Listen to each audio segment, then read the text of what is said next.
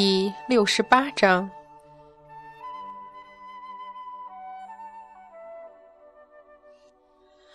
俺老孙瞧在杨小胜的面上，否则早一棒子给你敲扁了。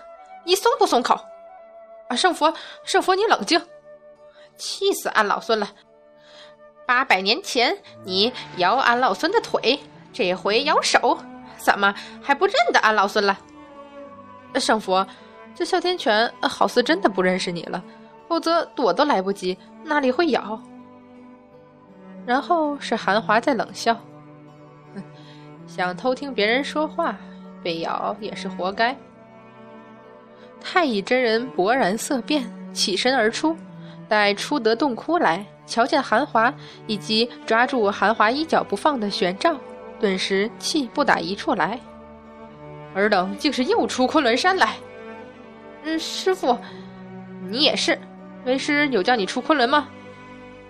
说着，深深凝视孙悟空一眼，冷笑起来。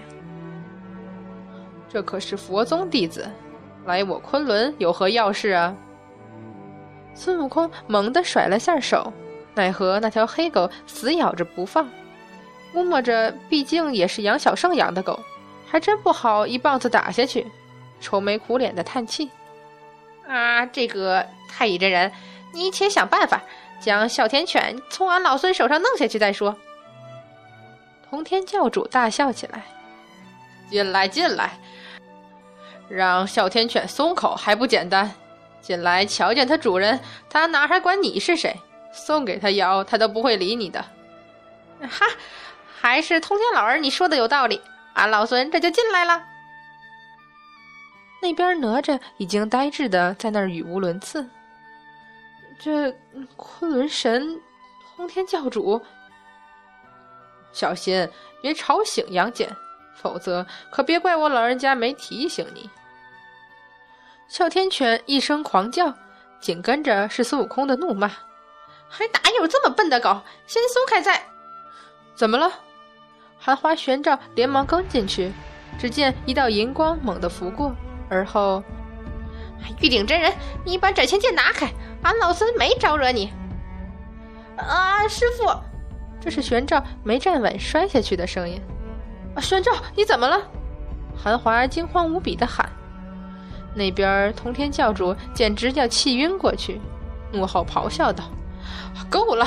叫你们小心，不能吵醒杨戬。”洞窟里一片安静，所有人都发呆地看着原本昏迷的杨戬，微微皱眉，手指颤了颤，呻吟一声后，似乎就要睁开眼来。所有人瞪着半空，小声谴责。通天教主，是你吵醒他的。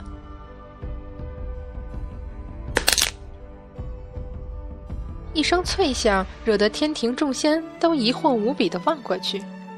只见那支笔忽然直接躺倒在冰冷的寒玉石文案上，滚了两滚，静止不动。过了一会儿，这笔似乎又觉得有些不对，连忙飘起来，落到水青色冷玉笔架上，晃荡了一下。便再也不肯动了。良久，才有神仙靠近，大着胆子触碰了一下。笔还是笔，和三界所有神仙凡人所用的笔一样。众仙忍不住好奇起来：这支笔怎么会忽然就不写了？难道一支笔还懂得什么叫休息吗？阐教众位真人却是全都变了脸色，想起这支笔，杨戬怎么了？哎，哮天犬，你拖俺老孙做什么？哎，小哪吒，你怎么也……哪吒惊惶万分的把太乙真人往后拉，顺带提醒韩华玄奘：要命的话，就离杨戬远点儿。韩华惊讶无比的转过眼来，这是哪吒也不说话，就示意众人去看早就退到一边去的玉鼎真人。于是众人都抱着满腔疑惑的迅速退后，只有通天教主在半空里小声念道：“怎么了？这都是？”哪吒紧张万分的盯着微微拧眉、似乎欲醒未醒的杨戬。小哪吒，这到底怎么回事儿？你们都不知道啊？你们？太乙真人不耐的瞪了徒弟一眼。为师要知道什么？摸摸额头，看看满眼疑惑的众人，哪吒只能轻叹一声，老老实实道：“弟子也是在封神之战里才知道的。杨戬，杨戬师兄，他平日里不怎么休息，但是假如他真睡着了，又有人半途把他吵醒的话，哪吒回想起来，脸色都变了，那后果可恐怖的很。”昔日在潼关前，余家父子施以法术，使周军全部病倒关前，唯独我与杨戬师兄无事。惶恐数日后，好容易带得黄龙师伯与玉鼎师伯前来，又去火云宫向伏羲神王求药，好容易安顿下来，刚刚睡着，那羽化七周军病愈身弱，竟杀出关来，直奔周营，结果忍不住抖一下，摇头不语。俺老孙明白了。那余家父子纯粹与找死啊！哪吒摇头道：“从前我曾听沉香说过，他潜入过真君神殿，趁杨戬师兄睡着时，将斧子架于他颈上，逼他交出宝莲灯。我可真给吓出身冷汗。若非他那把斧子架得好，保不准小命都没了。我估摸着杨戬师兄刚睡醒时，大约是谁都不认得。”太乙真人冷汗立刻滚下来，猴眼瞧自己师兄，眼神极度复杂。这时，半梦半醒之间的杨戬移了下手臂，含糊不清地念了一句什么，又似喃喃。细长眼睫微微轻颤，忽然睁开。那瞬间出现在清澈眼底的是一种惶恐与茫然，落到众人身上后，又变回无力与失落。只呆滞了瞬息，立刻又闭上，深深吸了口气，而后再度睁开，眼睛里如往日一般清冷深邃。师傅怎么来了？声音也一如往常，平缓且淡漠着。玉鼎真人走过去扶起他，神色也是冷淡非常。想起来了。杨戬忽然一笑。他很少笑，故而这次使所有人一时都惊瞪了眼，呆呆瞧来。想起纣王六年四月，玉虚宫天下诸仙聚集一处。后来呢？听见通天教主的声音，醒了。太乙真人松口气，嗯，只恢复到这里，想来事情还不算太糟糕。看来俺老孙还只是一块石头啊！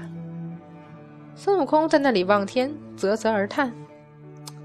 纣王六年四月，韩华捂住额头不语。纣王六年四月，依旧没进昆仑。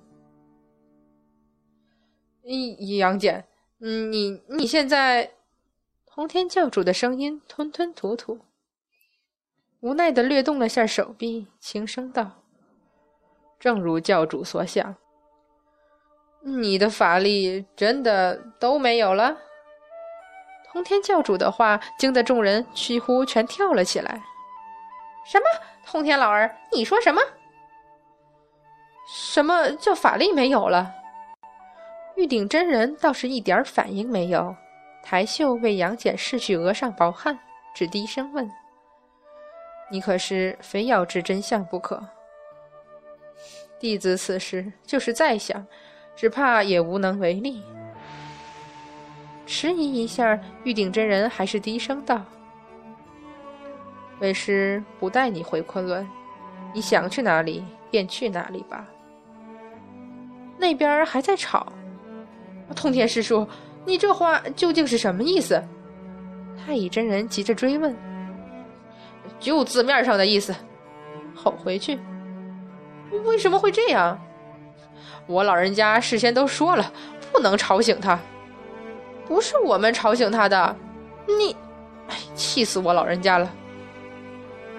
一片混乱里，唯有哮天犬盯着玉鼎真人看了半天，最后还是小心翼翼的爬过来，喉咙里呜咽几声，讨好似的看着杨戬。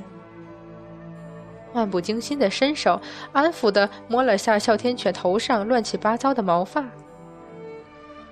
弟子此时法力尽失，能去哪里？神色平淡安然，仿佛失去法力只是件小事情，完全用不着费心。